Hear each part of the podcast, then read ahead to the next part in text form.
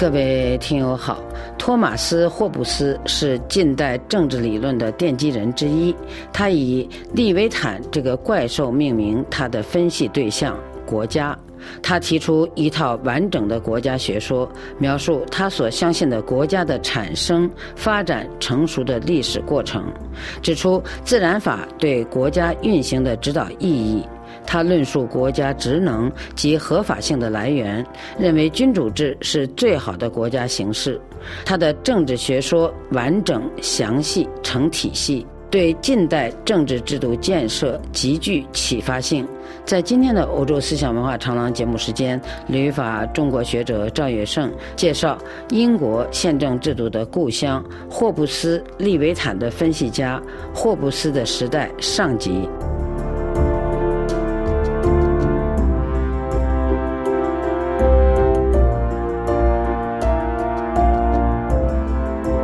赵先生您好，您好，赵先生，英国思想家对现代政治理论贡献很大，霍布斯又是其中重要的一位，需要仔细谈谈。是这样的，是这样的个情况了。因为有许多政治史家都讨论一个问题，说这个近代的政治思想啊是从谁开始的？那么稍有分歧的的是两个人，一个就是马基雅维利，这个我们在前面已经详细的讲过他。另外，这第二个人就是霍布斯。马基雅维利呢，他是一五七七年去世的；霍布斯呢，是一五八八年出生的。那么从时间上看呢，马基雅维里在霍布斯之前已经就宣称他提出了讨论政治的新方法，而霍布斯呢，他说在《利维坦》这部著作问世之前不存在政治学。那么英国一个大学者阿兰瑞安，他有一部巨著，上下两卷，差不多有将近两千页，这部书叫《论政治》，他就指出来说，这两个人呢都有资格戴上近代政治学。奠基人的桂冠，但是这两个人谈政治问题的角度不一样。美国的大学问家列奥施特劳斯他就说过这么一段话，他说霍布斯的先行者中啊。没有一个人曾经尝试过要跟整个传统实行明确彻底的决裂。霍布斯第一个感觉到必须探寻一个关于人和国家的新科学，他也第一个找到了这个新科学。此后，所有的道德思想和政治思想都明确或者缄默不宣地建立在这个新学说的基础之上。他的这段话呢，呃，严格说，我并不是完全赞成了啊。但是它是一个特别有影响力的说法。不过呢，我们在进入理论讨论之前，我们必须得来讲讲霍布斯这个人和他处的时代。毫无疑问，霍布斯的思考都是取材于他所处的时代。一六零三年，伊丽莎白女王辞世，可以说呢，英国的这个黄金时代的前景不明。在伊丽莎白女王执政期间，有一件事儿。让他最难释怀，那就是在一五八五年，在反复犹豫之后，他终于同意了权臣的要求，他杀了苏格兰女王玛丽斯图亚特。那人说，玛丽苏图亚特确实参与了谋杀伊丽莎白的密谋，真相到底是什么呢？这个玛丽女王啊，是个很值得一谈的人物，因为她不仅在世的时候呢，她是欧洲各国关心的焦点。她的后继者因为登上了英格兰王位，最终引发英国内战。霍布斯正是在这个动荡的时期，开始了对国家政治的思考，完成了巨著《利维坦》。那么我呢，就先来简单的讲讲这个玛丽斯图亚特。从血缘上说呢，他的母系是出自英格兰的都铎家族，和伊丽莎白女王是一个家族的。他的祖母苏格兰国王詹姆斯四世的王后是英王亨利七世的女儿玛格丽特都铎。他的父亲呢，英格兰国王詹姆斯五世娶的呢是法国吉斯家族的玛丽吉斯。所以他身上既有英格兰都铎王室的血脉。又有法兰西吉斯家族的血脉，当然了，他本人是苏格兰王位的唯一继承人。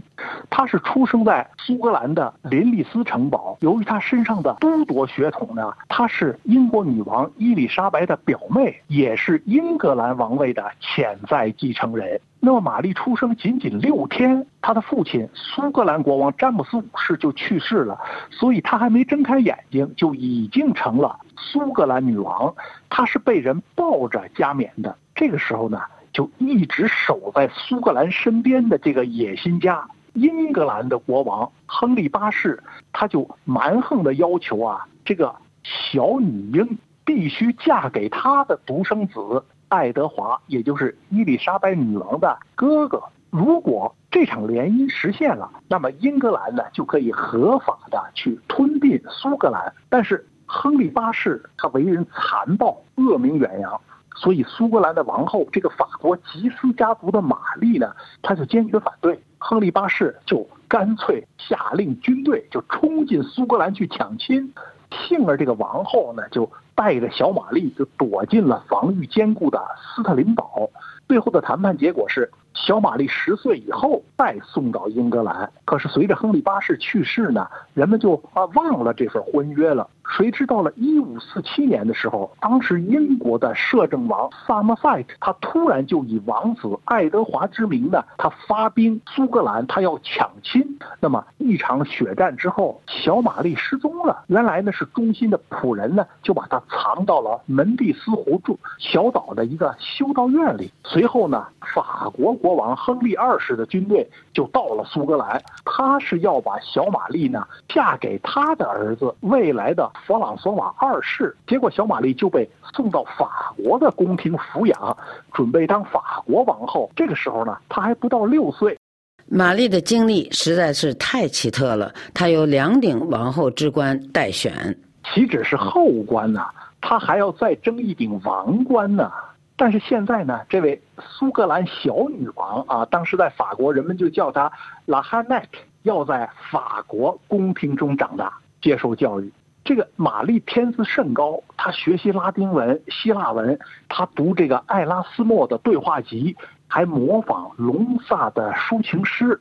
七星社的主将杜贝雷呢，曾经给他写过诗，说是缪斯赐给我歌手的天赋，是要我把你歌唱，以赞美上天、自然和艺术。一五五八年，玛丽刚满十六岁，他就匆匆的和法国王储。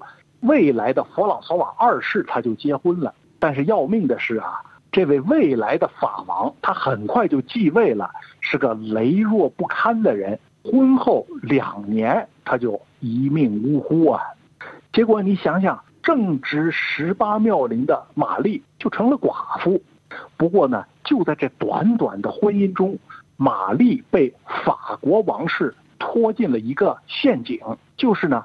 他的后冠上被冠以法兰西、苏格兰、英格兰、爱尔兰女王，而就在他结婚的这同一年，实际上是伊丽莎白登上了英格兰王位，这就使玛丽呢处在了一个王位竞争者的位置，这就给他找了无数的麻烦，他最后也就是死在这上了。因为亨利八世曾经有过文件啊，他不承认伊丽莎白是婚生子。还剥夺了他的继承权，这就让欧洲那些信奉天主教的国家认为啊，根红苗正的这个天主教徒玛丽才是真正的英格兰王位的继承人。玛丽呢，就离开了她热爱的法兰西，她回到苏格兰呢，去履行她的女王职责。当时的苏格兰。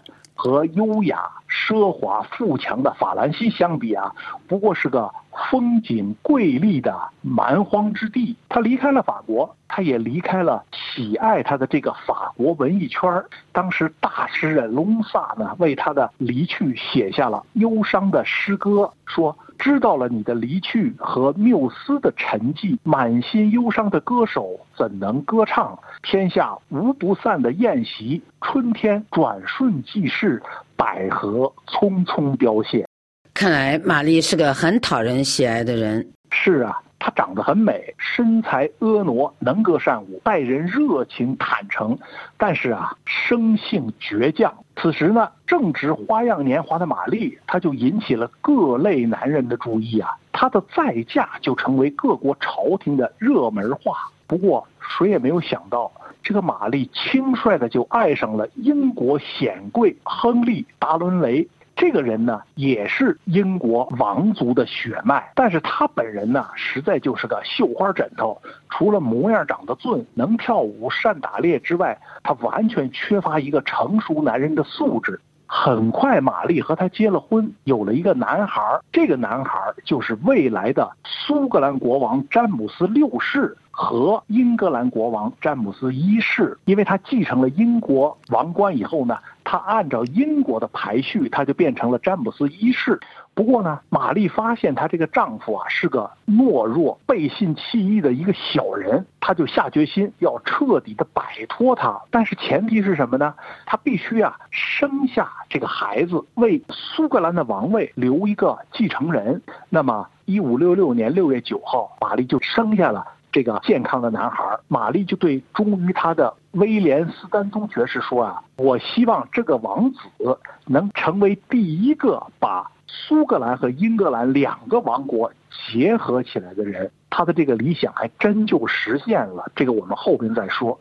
自此刻起呢，玛丽就进入了一个一生中激情压倒理智的时期。孩子生下来了。他认为他已经完成了女王的责任了，斯图亚特家族的血脉呢就会绵延下去，而他自己呢，他要去追求属于他个人的生活。但是呢，任意妄为的后果啊，就最终毁了他自己。那么，崔格在他的女王传记《玛丽斯图亚特》中就指出，他的一举一动都似乎是在感情的昏迷状态下干出来的，在催眠力的作用下。他闭上眼睛，突然失去了听觉，仿佛梦游患者在命定的犯罪和毁灭的道路上蹒跚，不听劝告，不听呼唤，只是到了他血液中的熊熊烈火要把他吞噬，他才清醒。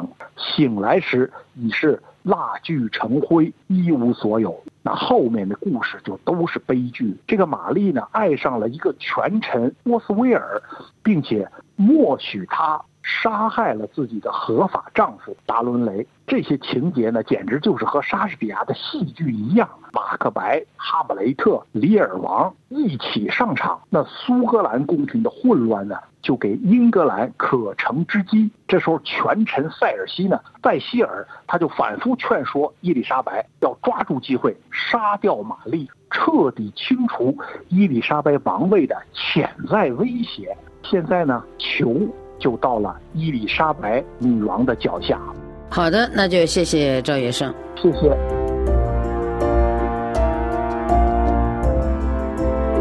各位听友，以上您听到的是赵业胜的《英国宪政制度的故乡》霍布斯。利维坦的分析家霍布斯的时代上集。